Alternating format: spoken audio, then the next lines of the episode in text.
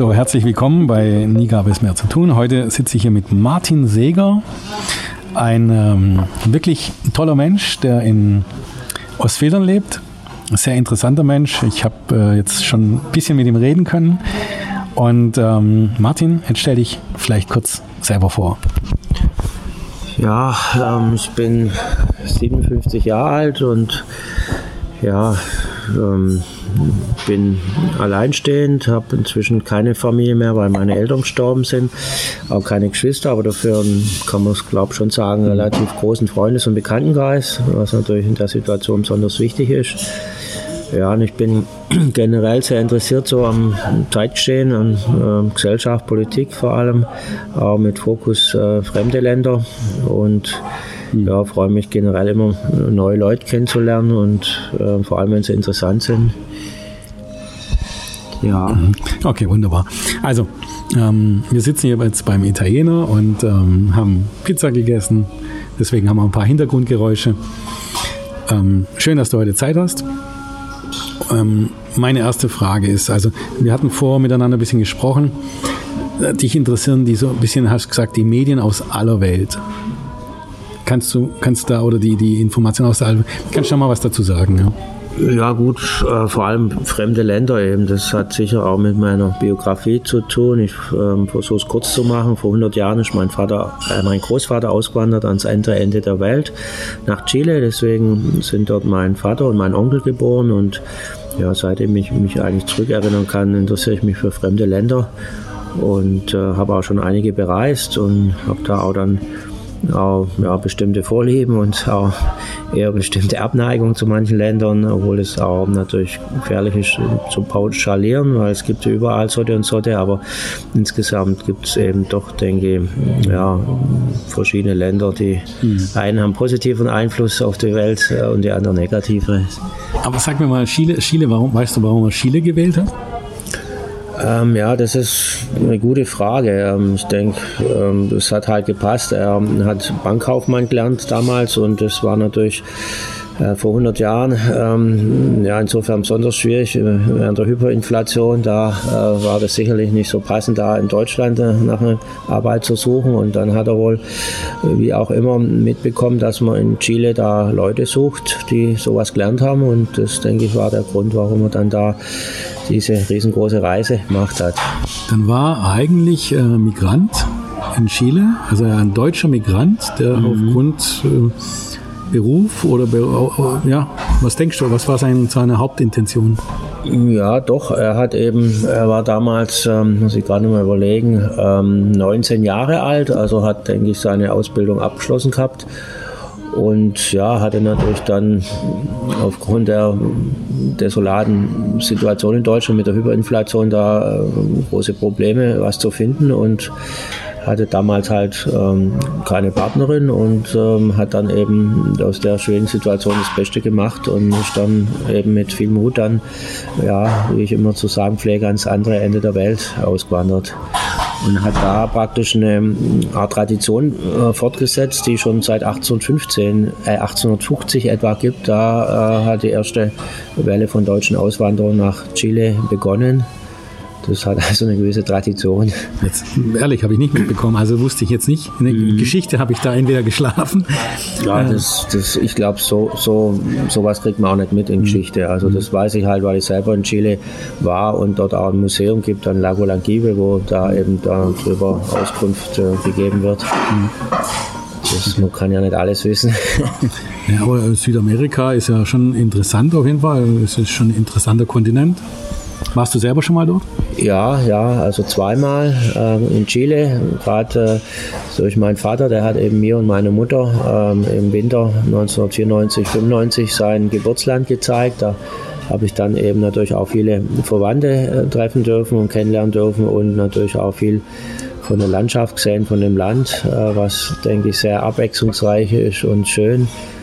Und das war natürlich einer meiner beeindruckendsten Reisen, die ich in meinem Leben äh, gemacht habe. Mhm, cool.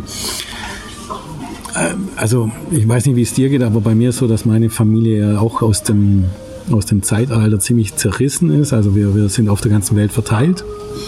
Und ähm, ich weiß nicht, wie ist das bei dir mit der Familie? Also er ist nach, nach Chile gegangen mhm. und wo ist der Rest der Familie oder Verwandtschaft bei dir?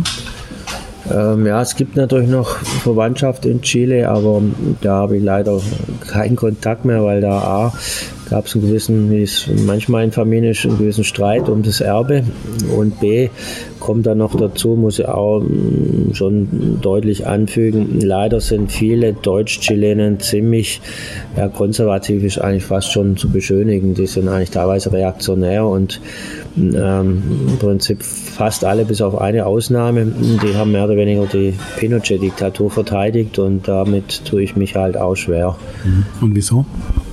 Ja, ähm, weil das natürlich eine schlimme Diktatur war und ich habe jetzt erst vor einem halben Jahr auch jemanden kennengelernt, der leidet da heute noch drunter, weil ein Monat nach dem Putsch ähm, im Laufe des Oktobers 1973 hat er seinen Vater und einer seiner Brüder verloren. Die sind spurlos verschwunden und er hat bis heute keine Ahnung, wo die äh, geblieben sind. Die sind sicherlich ermordet worden, aber und das belastet ihn bis heute, obwohl das jetzt äh, ziemlich genau 50 Jahre her sind und ähm, ja, aber auch bevor ich diese tra tragische Geschichte kennengelernt habe, ähm, ja, war ich halt schon immer gegen ähm, ja, Diktatoren und ähm, ja, bin halt ähm, von der deutschen Geschichte her natürlich besonders gegen, gegen Faschismus eingestellt und ich meine, das, was damals in Chile war unter Pinochet, das war schon, ging schon teilweise in die Richtung, zumindest die Menschenrechtsverletzungen, die waren äh, ähnlich groß äh, wie, wie ähm, in faschistischen Ländern. Ja, du hattest aber vorher gesagt, dass die, die Welt an sich noch mehrere Länder interessieren. Was gibt es da noch? Ja, da kommt noch das Nachbarland Bolivien dazu, was eigentlich ganz anders ist, vor allem von der ethnischen Zusammensetzung her. Äh, das sind drei Länder in Lateinamerika, wo die Indus die Mehrheit haben. Neben Bolivien ist das noch Nachbarland ähm, Peru und Guatemala und ich bin halt durch Zufall über eine Bekannte da hingekommen und ähm, ich hatte auch ja, gereizt, ähm, das Land ähm, kennenzulernen, wo damals Evo Morales äh, regiert hat. Das war eben der erste indigene Führer seit fast 500 Jahren in, in äh, Lateinamerika und äh, ja, ich habe da eben auch eine, muss man sagen, schon eine ziemlich große Affinität zur äh, Religion der indigenen Völker und ähm, das war dann schon auch ein beeindruckendes ähm, ja, Erlebnis dort. Was haben die für Religion? Ähm, ja, das die indigenen Völker, die, die haben eben eine große Gemeinsamkeit, dass sie die Stellung des Menschen ähm, aus meiner Sicht nicht so unrealistisch ähm, betrachten wie die vor allem monotheistischen Weltreligionen. Die, die ist ja der Mensch die Krone der Schöpfung und ähm, Motto, Gott schuf den Menschen nach seinem Bilde. Und das ist halt für mich ähm, ziemlich unrealistisch und gefährlich und auch mit dem Hauptgrund, warum die Menschheit jetzt ähm, ziemlich viele Probleme hat, weil sie halt ähm, diese diese anthropozentristische Weltanschauung hat, wie das ein äh, ehemaliger ähm, Mann von einer Geschäftskollegin mal so treffend äh, formuliert hat. Okay. Gibt es noch irgendwas außerhalb von Südamerika, was dich interessiert? Ja, das ist dann das dritte Land, wo ich eine besondere Beziehung habe, Armenien. Da sind die Gründe wiederum ganz anders. Es liegt ähm, an der Geschichte und der Kultur dieses Landes. Ich habe damals auch äh, in meiner Eigenschaft als Verwaltungsangestellter in der Hochschule Esslingen Kontakt zu zwei armenischen Brieffreundinnen bekommen können. Und nachdem die erste, die ähm, Gayane Chaychichian, schon mehr nach kurzem einen Reiseführer in Deutsch und eine Videokassette in Englisch über Heimatland geschickt hat, war mir klar, dass ich da auch hin äh, möchte. Das habe ich dann auch 2004 äh, in die Tat umgesetzt und ähm, seitdem fühle ich mich dem Land schon ziemlich stark verbunden, ähm, auch weil es eben für mich eigentlich mit die größte Ungerechtigkeit der Welt äh, zu erleiden hat. dass es nämlich nicht nur ein Völkermord ähm, vor über 100 Jahren erlitten hat, sondern dass es heute noch von den allermeisten Nachfahren der Täter sich anhören lassen muss, dass dieser Völkermord äh, den gar nicht gab. Und das finde ich eigentlich, eigentlich die, mit die größte Ungerechtigkeit, äh, die man sich vorstellen kann. Und da ich generell ähm, sehr für Gerechtigkeit bin, ist das halt schon äh, was, was mich ähm, ja schon sehr solidarisch mit den Armeniern ähm, werden lässt. Und ich ähm, tue mich da auch schon seit vielen Jahren in bescheidenem Maß engagieren durch Briefe an Zeitungen, Leserbriefe an Fernsehsender und auch an Politiker. Du bist dann aber dann schon ein bisschen äh, geschichtsorientiert, gell? Ja, auf jeden Fall. Also das hat zu meinen Lieblingsfächern in der Schule gehört. Ich habe es auch mal studiert, wenn auch ohne Abschluss. Ich habe immer geschlafen. Äh, ja gut, das hat jeder seine äh, Vorlieben und Abneigung. Nee, Abneigung nicht, aber... Oder ja, ähm, klar, ähm, aber ja, wahrscheinlich habe ich mich auch schon daher immer dafür interessiert, weil das die Geschichte eben im Leben vor allem meines Vaters und Großvaters äh, sehr stark eingegriffen hat und äh, ähm, dadurch ähm, fand ich das schon immer interessant und ähm, ja. Was, was jetzt mich zum Beispiel interessiert, ich war jetzt in allen drei Ländern, war ich noch nicht. Ja? Mhm. Man kann ja nicht überall sein. Ja. Aber ähm, tatsächlich, ich finde es jetzt echt interessant. Also es ist schön, der geschichtliche Punkt ist immer interessant von dem Land, auf jeden Fall. Ähm, ich gehe aber tatsächlich in ein Land rein und schaue mir es an, wie es jetzt ist. Und was macht das Land oder die, das, die Menschen in dem Land gerade aus? Und das interessiert mich so. Und was war jetzt zum Beispiel, wenn du jetzt Armenien, Bolivien oder Chile siehst, welches Land hat dich in den Menschen am meisten beeindruckt? von den Menschen her. Mhm. Hm. Schwierig, weil also die waren schon ziemlich unterschiedlich, die Reisen. Also Chile vor allem war halt insofern das Besonderes, weil da bin ich A mit meinen Eltern äh, dorthin und B habe ich dann natürlich viele Verwandte kennengelernt. Ähm, das war natürlich in, in, Armenien und Bolivien ganz anders. Da habe ich ja nie, also außer meinen zwei Brieffreundinnen in Armenien ähm, aber ähm, da war ich halt ja, mehr alleine unterwegs, äh, wobei ich schon im Rahmen von, einer, von, einer, von einem Reiseveranstalter auch dort unterwegs war, aber ich war halt ja nicht mit Verwandten zusammen und das war halt dann schon viel äh, oder mit meiner Familie in Chile, deswegen war die Chile-Reise halt dann schon was, was, was Besonderes. Und von den Menschen her schwierig, weil in Chile habe ich also außer den, den, den Deutsch-Chilen, den Verwandten, ähm, nicht so viel Kontakte haben können, weil ich damals auch noch nicht so gut Spanisch konnte. Ähm, ja. Andere Frage, vielleicht macht es leichter. Ähm, warst du auch in Nordamerika mal? Nee, da würde ich auch, muss ich ganz deutlich sagen, da bin ich sicher auch speziell, auch nur aus zwei Gründen hingehen. A, wegen den tollen Naturreservaten und B, wegen den Indianern. Aber äh, der Rest, ja gut, vielleicht noch die Schwarzen, die Musik und so, die finde ich auch toll. Aber ansonsten, äh, insbesondere der American Way of Life, der ist leider nicht so mein Ding, eher so das Gegenteil. Also dieser übergroße Materialismus und äh, doch eher große Oberflächlichkeit. Und ich sage manchmal halb im Spaß, halb im Ernst, ich weiß gar nicht, ob sie mich reinlassen würden, weil ich habe schon ziemlich gern äh, und oft bei Telefongesprächen, bei E-Mails über die US-Politik gelästert. Und ähm, nachdem wir ja dank Edward Snowden ähm, wissen, wie sehr die NSA alles abhört, kann es schon sein, dass ich da auf einer Negativliste bin und ich dann da gar nicht, nicht mehr rein kann da kann ich dich beruhigen. Ähm, du kommst gut rein. Ich bin verurteilt in Miami wegen zu schnell fahren, obwohl ich nicht zu schnell gefahren bin. Alles gut.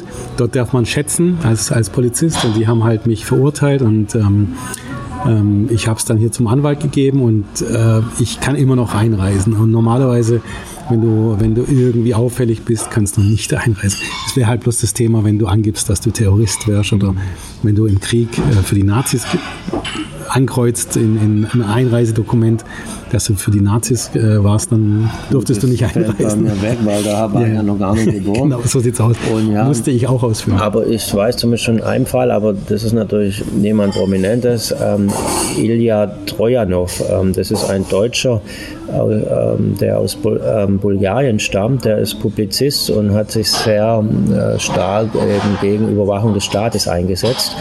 Und das hat dann gelangt, dass er, wo man in die USA reisen wollte, eben dann da nicht einreisen konnte. Also insofern. Ähm, da muss ich auch nochmal einstreiten, ja. ein Veto machen. Ich hatte tatsächlich, bin mal in die, in die USA eingereist, beruflich, äh, mit einem Kroaten, glaube ich, war das. Mein Kollege war Kroate. Mhm. Und ähm, als Deutscher hast du es richtig leicht einzureichen, einzureißen. Bei ihm ist es so, er musste wirklich, ähm, wirklich mehrere Kurven drehen.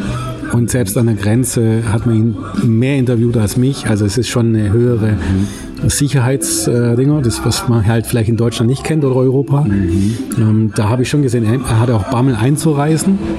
Und ich bin tatsächlich auch zu ihm gegangen. Das, du hast ja normal so Einzelkabinen, wo du Interviews führst. Und ich habe gesehen, er kam nicht weiter. Dann bin ich hingegangen und habe gesagt, das ist mein Chef. Und äh, habe gesagt, es wäre jetzt dumm, wenn er nicht reinreisen durfte. Und dann kam er auch rein. Aber es ist schon, es muss nicht unbedingt die Meinung sein. Es kann auch, umso mehr in den Osten gehst, umso schwieriger wird es tatsächlich in den USA einzureisen. Ja wundert mich schon ein bisschen. Kroatien ist ja mittlerweile schon eine Weile in der EU und dass die da so große Unterschiede machen. Aber ja gut, ich meine, es gab eine Zeit lang unter Trump, da konnte man aus gewissen muslimischen Ländern von vornherein, von vornherein nicht reinreisen. Also das Land der unbegrenzten Möglichkeiten, da ist manches möglich, was man sich hier nicht vorstellen kann, sowohl im Positiven als auch im Negativen. Aber egal, meine Frage wollte eigentlich woanders raus. Mhm. Also du warst jetzt in Südamerika unterwegs. Wo warst du noch auf der Welt unterwegs? Österreich, Europa? Ja, also um es grob zu sagen, ich habe es mal erzählt, ich glaube 15 Länder in Europa und 8 Länder außerhalb Europas. Okay. Und welches Land hat dich am meisten beeindruckt noch, außerhalb von diesen drei? Außer Deutschland? Aus, von, außerhalb von diesen dreien ähm, schwierig. Äh, ich kann nur noch sagen, dass ich zu zwei Ländern auch eine besondere Beziehung habe, obwohl ich die noch nicht bereist habe, aber die finde ich halt politisch, gesellschaftlich sehr gut. Äh, das sind äh, Finnland und Schweden. Und insgesamt würde ich mal sagen, dass die äh, skandinavischen Länder aufgrund ihrer Politik und auch Geschichte man schon als Leuchttürme der Zivilisation bezeichnen könnte. Da bin ich dabei. Ähm, ich habe es tatsächlich nicht weiter geschafft für Dänemark auch. Also über den, und ich kämpfe immer wieder, ich möchte nach Norwegen, ich möchte Finnland bereisen. Mhm. Ähm, aber da ist doch tatsächlich auch wieder nun das Klima ein bisschen ein Hindernis oftmals. Ja, weil wenn du umso weiter nach oben gehst, denkst du gar nicht, wie viel Schnee es geben kann. Und wenn du dann eine Reise angehen möchtest, ich habe jetzt zum Beispiel äh, Kontakt aufgenommen zu, zu Weihnachten. Wir sind jetzt kurz, wir sind jetzt im Anfang Dezember, das Interview hier.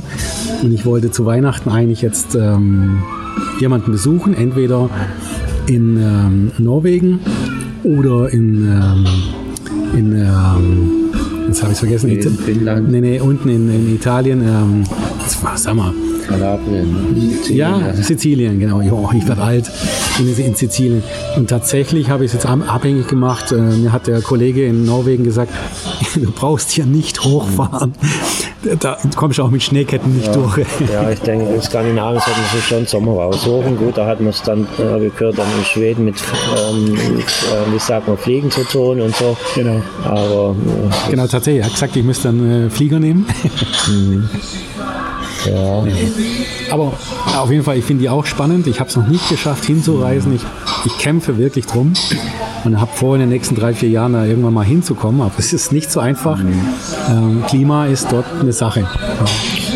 Ja, ich denke, man muss dann halt vermeiden, ausgerechnet im Winter äh, hinzufahren. Ähm, ja, ich war mal im Sommer in Norwegen, habe da leider aber nicht so viel mitbekommen, weil das war ja ein, ein christliches äh, ja, Bibelseminar, kann man sagen, von der SMD.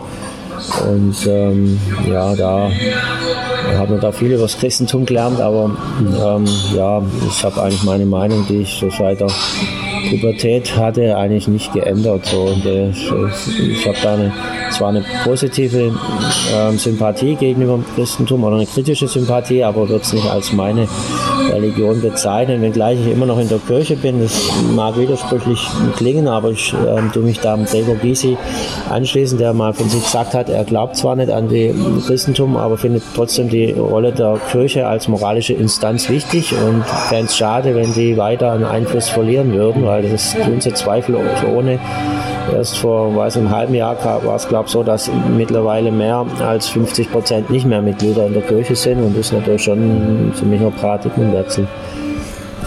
Du hast mir auch noch erzählt, dass, äh, dass die Freunde und das Leben dir ganz, ganz wichtig ist.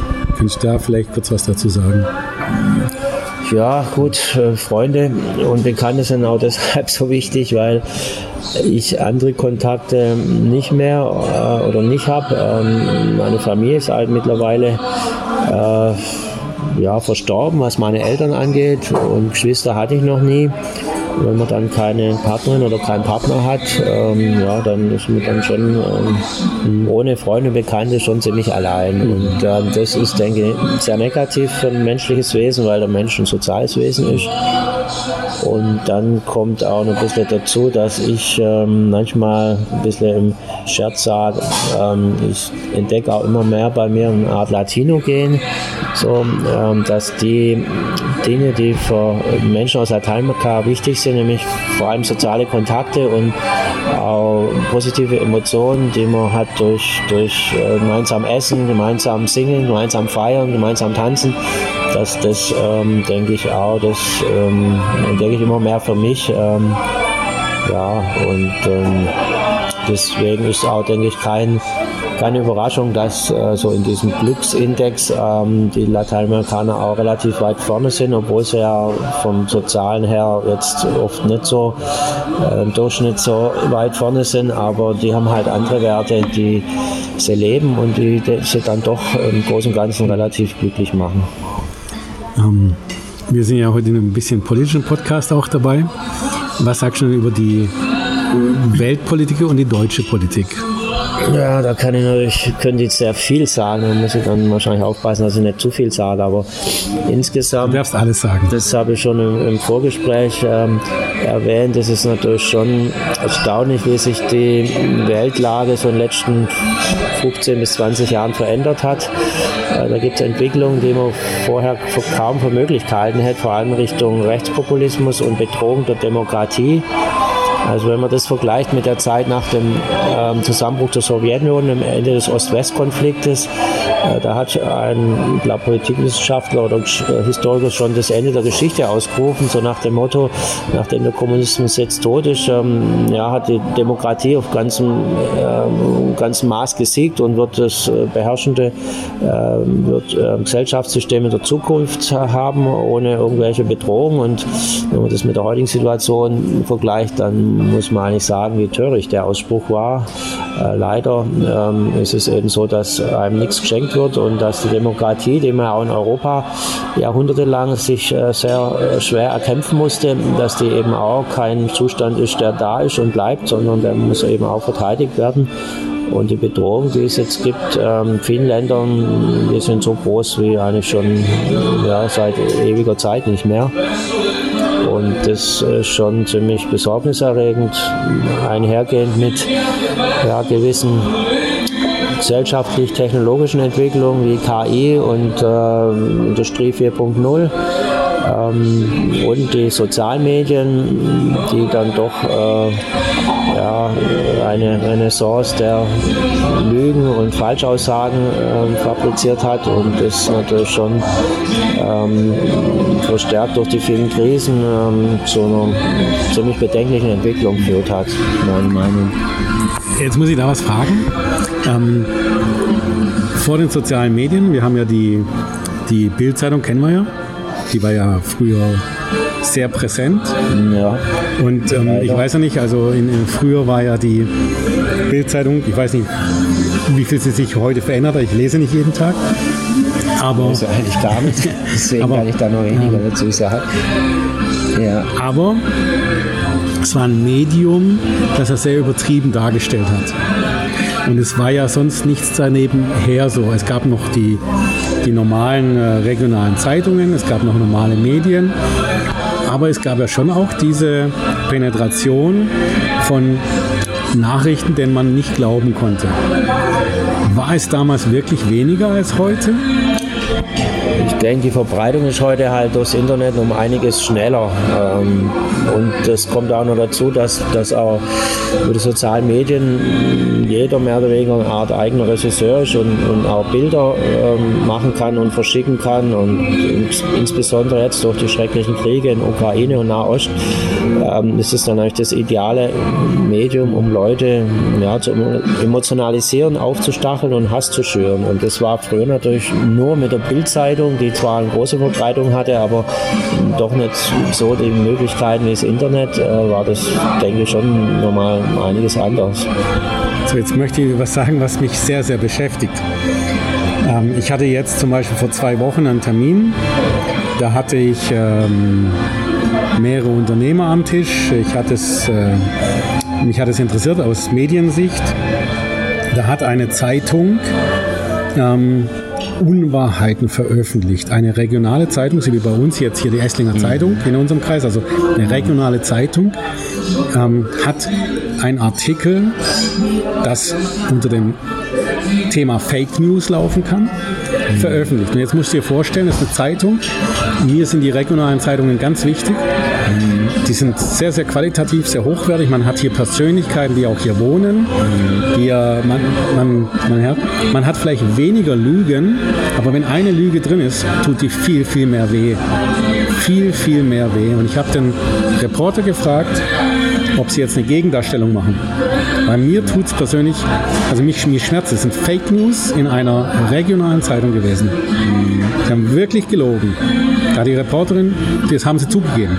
Die Reporterin, die war nicht vor Ort, die hat einfach Informationen von anderen gesammelt und hat es einfach umgeschrieben und Fake News veröffentlicht. Ich finde, das ist extrem gewichtend, weil Menschen machen sich viel draus aus herkömmlichen Zeitungen als von sozialen Medien. Sozialen Medien weiß ich, gut, das kann ja gelogen sein.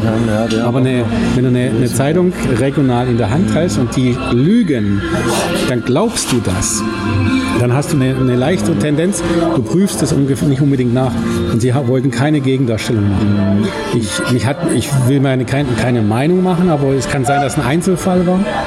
Aber es, kann, es hat mich erschrocken, wie die Medien heute, die bewerten, die qualitativen Medien damit umgehen. Und da frage ich mich, wie viel Gewichtung gibt man den sozialen Medien überhaupt? Weil da weiß man ja, man muss ja hier ein bisschen Abstand haben. Da wird man vielleicht mit mehr penetriert, aber die Qualität oder die, die, äh, die Meinungsmache ist vielleicht geringer. Wenn in der Tagesschau Lügen verbreitet werden, finde ich es gravierender als auf Instagram. Ja, das ist klar. Ja, und wenn wir gerade bei Medien sind, also ich denke, dass bei uns die sogenannten ähm, etablierten Medien sicherlich wenig oder kaum lügen im Gegensatz zu Medien in, in ja, hybriden Diktaturen oder richtigen Diktaturen. Da ist ja alles auf Linie.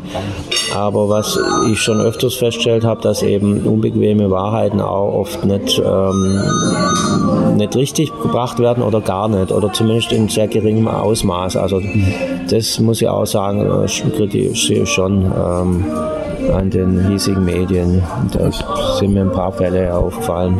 Und ich will nicht unbedingt sagen, dass die hier lügen, also das nicht. Mhm. Aber mir ist zum Beispiel aufgefallen, äh, als ich 2008, 2000, nee, das war schon früher, der Tsunami war früher, mhm. in Thailand war. Hier. Ja, genau. Als ich da war und dann zurück nach Deutschland kam, habe ich gesehen, wie die Medien hier auf Klicks, auf äh, Einschaltquote aus waren. Es war dort schon vorbei, es war dramatisch, was dort passiert ist. Aber hier wurde alles nochmal recycelt, immer noch mhm. Angst geschürt, immer noch. Äh, ich, ich bin in, aus dem Land gekommen und war. Dort haben die das ganz anders verarbeitet schon mal und dann kommst du hier und als ob es der Anfang war als ob es der Start war des Chaoses. Mhm. Und ähm, das sind keine Lügen, das ist eine Übertreibung. Mhm. Ich glaube, das schadet uns auch ganz arg. Ja, es gibt ja diese berühmte Losung in der Medienwelt, only bad news are good news. Mhm. Und da wird natürlich schon sehr oft ähm, danach verfahren. Da tun die sich aber nichts Gutes. Nee, ähm, das sollten sie sich, glaube ich, schon öfters bewusst sein. Und es gibt sicherlich auch der eine oder andere versuche dem entgegenzusteuern. Ich kann mich erinnern, meine Lieblingssendung ist ähm, Zweifelsohne der Weltspiegel. Das ist eine schöne Tradition, die ich von meinem Vater übernommen habe, von meinem Großvater besser gesagt. Der hat es noch mehr angeschaut wie mein Vater und da haben sie vor kurzem auch einräumen müssen, dass die meisten Nachrichten oder Filmbeiträge, besser gesagt, aus den verschiedenen Ländern tendenziell negativ sind. Und da haben sie dann ein ähm, Beispiel gebracht, was auch positiv ist. Ähm, genau das war das mit dem, äh, mit dem äh, ja, Regenfängern. Aus, also durch so Netze kann man praktisch aus, aus ähm, Wolken, äh, kann man da praktisch Wasser gewinnen. Das wird jetzt ähm, gerade in, in Europa, in Gran Canaria ähm, gemacht und auch in Nordafrika, in Marokko, aber ich kenne das schon auch durch einen, glaube ich, anderen Weltspiegelbericht schon, schon länger. Ich glaube, ursprünglich hat man das in Peru damals ähm, erfunden und da ist es, denke ich, noch notwendiger, weil das dann noch trocken ist, vor allem Lima. Ja, also das ist klar. Ähm, das wäre sicherlich ähm, schon eine Aufgabe für viele Medien, da ein bisschen mehr auch positive Nachrichten zu bringen, weil negative gibt es genügend und ja, zu viel von einem ist sicherlich nicht gut. Äh, das, die Psyche der Menschen, ja, die einen vertragen mehr, die anderen weniger Negatives, aber insgesamt wird es einigermaßen ausgewogen sein. Wir, wir, kommen so langsam auch schon ans, ans Ende leider. Die Zeit, Zeit verfliegt. Ich möchte trotzdem noch ein, paar Fragen, habe ich noch kurz, vielleicht kriegen wir das noch unter. Ähm, genau das ist der Punkt. Die negativen Medien. Das Negative. Ich, ich, ähm, ich versuche immer zu, Länder zu bereisen, ob das jetzt hier Berlin, äh, Bayern ist oder Österreich Alles oder auch, auch über Grenze äh, ist sehr weit. Also egal wo, ich versuche mir mein Bild selber zu machen und versuche eben die Länder und die Menschen dort zu erfahren. Und die sind sehr, sehr, sehr vielseitig. Also ich äh, muss sagen, nichts hat den Medien entsprochen bisher, was ich gesehen habe. Und du hast ja die Länder auch bereist. Ja. Und ähm, du hast aber ein bisschen anderen Blick wie ich. Also ich, ich äh, habe gemerkt, du bist so auf geschichtliche Grundlagen gehst du ein. Gibt es wirklich ein Land, wo du sagen würdest, das macht wirklich Sinn, dass man es noch besucht, wo du sagst, das hatte ich so beeindruckt, außerhalb von den drei Ländern, wo du schon gesagt hast, wo du sagst, Mensch, geht da mal vorbei, da ist etwas speziell? Ähm, also ich habe ein Land im Kopf, da habe ich schon oft gehört, dass da die Menschen sehr freundlich und nett sind und vor allem sehr interessiert äh, obwohl oder vielleicht auch, weil sie eine schreckliche Regierung haben, nämlich, nämlich das Mullah-Regime im Iran. Und äh, beim Iran kann, kann man sagen, kommt ja aus meiner Sicht auch noch dazu, dass es eine uralte Kulturnation. Da gab es schon vor den klassischen monotheistischen Weltreligionen die Zarathustra-Religion, die, denke ich mal, diese drei schon auch beeinflusst hat.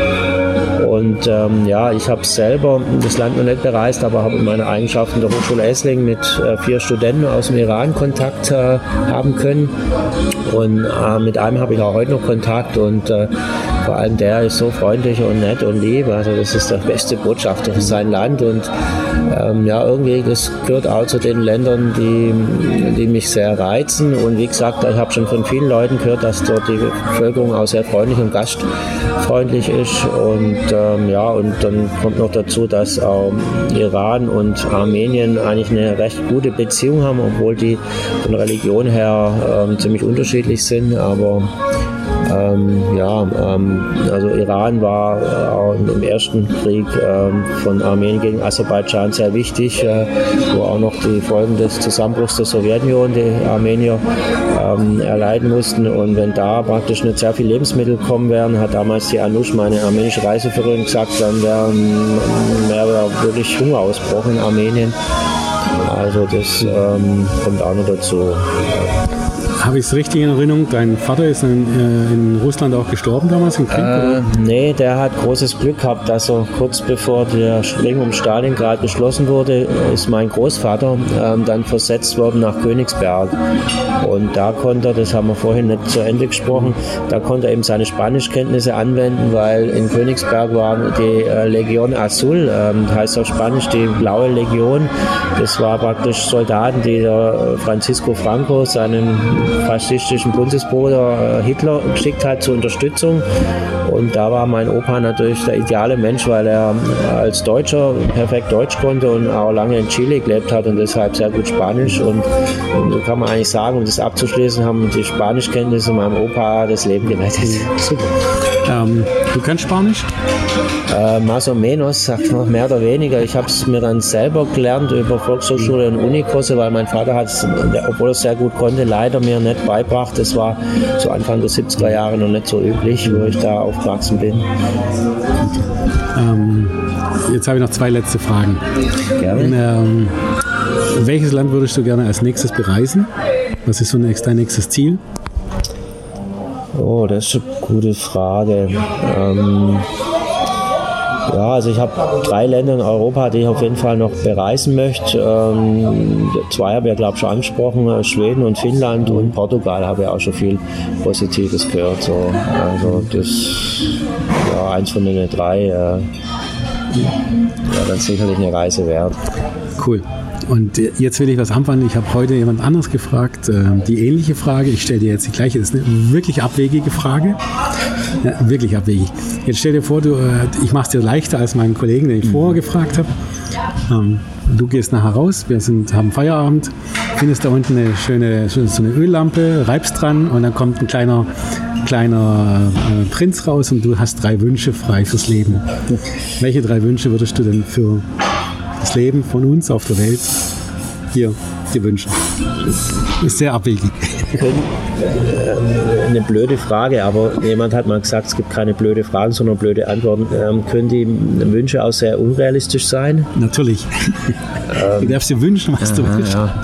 Also der unrealistischste Wunsch, ähm, den ich mir vorstellen kann, aber der wäre mir schon sehr wichtig, wäre, dass es Frieden auf der Welt gibt. Aber mhm. das ist meiner Ansicht nach. So, der ja. wird ja erfüllt. Zweiter Wunsch? Ähm, ja, für mich dann Gesundheit, weil das ist, mhm. denke ich, neben Frieden auch das Wichtigste. Ähm, ja, für mich oder für alle, für, alle, für alle Menschen auf der Welt. Das ist aber auch leider sehr unrealistisch. Aber du kriegst den Wunsch, ab morgen ist der erfüllt und dann der dritte Wunsch. Ah ja, da, da fällt mir eigentlich ähm, ad hoc was ein, dass das ist auch sehr unrealistisch, aber wenn es möglich wäre, dass äh, viele Menschen ähm, den, soll man sagen, den Schatz der indigenen Völker, dass sie nämlich die Natur respektieren und achten und jegliches Mensch, äh, jegliches Leben achten, nicht nur das menschliche, sondern auch das pflanzliche und das tierische Leben achten, dass das viel mehr Menschen ähm, übernehmen würden von den indigenen Völkern, so wie ich es geta getan habe. Das wäre ein großer Wunsch, den ich auch hätte wird erfüllt. Ich finde es wirklich toll. Es ist immer wieder spannend, wie die Leute antworten. Die Frage ist abwegig, aber ich finde es immer interessant, wie, wie man spontan darauf antwortet. Hat mich gefreut, Martin. Fantasie, die denke ich ist sehr unbegrenzt, das ist das Schöne. Ähm, und genau. Ja, wenn der Mensch keine Träume mehr hat, dann denke ich, ähm, dann ist er arm dran. Und deswegen frage ich solche abwegigen Fragen. Deswegen sind wahrscheinlich meine, meine Wünsche auch so, so extrem unrealistisch, nee, aber gar nicht. ich denke, sie sind sehr schön und wundervoll. Also behaupte ich jetzt mal. Ist, äh, von dem anderen kann man an, auch anhören, dann ist auf einem anderen Kanal aber ähm, es ist ähnlich, also in eine andere Variation. Hat mich gefreut. Ähm, schön, dass ich die kennenlernen durfte. Und ähm, ich hoffe, dass wir uns mal wieder treffen. War toll fein, ganz meinerseits. Mich hat es auch sehr gefreut. Ich fand es auch sehr interessant. Mal so ein Interview. Ich glaube, einmal habe ich in ähnlicher Hinsicht was gehabt. Das war, ja, welche Überraschung auch zu einem meiner Lieblingsthemen zu Armenien. Hat mich eine Freundin mal interviewt. Und ähm, ja, aber das war bisher das einzige Mal. Und ja, mir hat es auch sehr gefallen. Vielleicht wiederholen wir es mal. Robert, ja, warum nicht? Von mir aus gerne. Okay, schöner, schöner Abend, ja? Danke, ebenfalls. Ciao.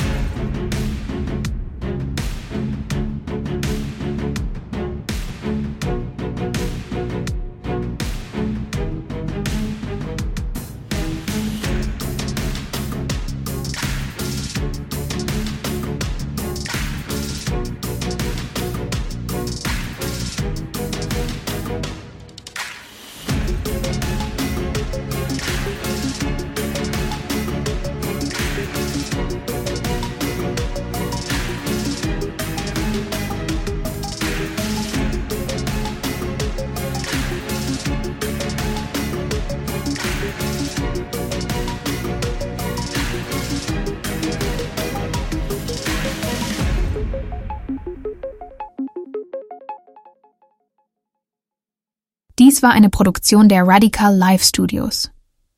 Nicht vergessen, folgt uns auf Spotify oder Apple Podcasts.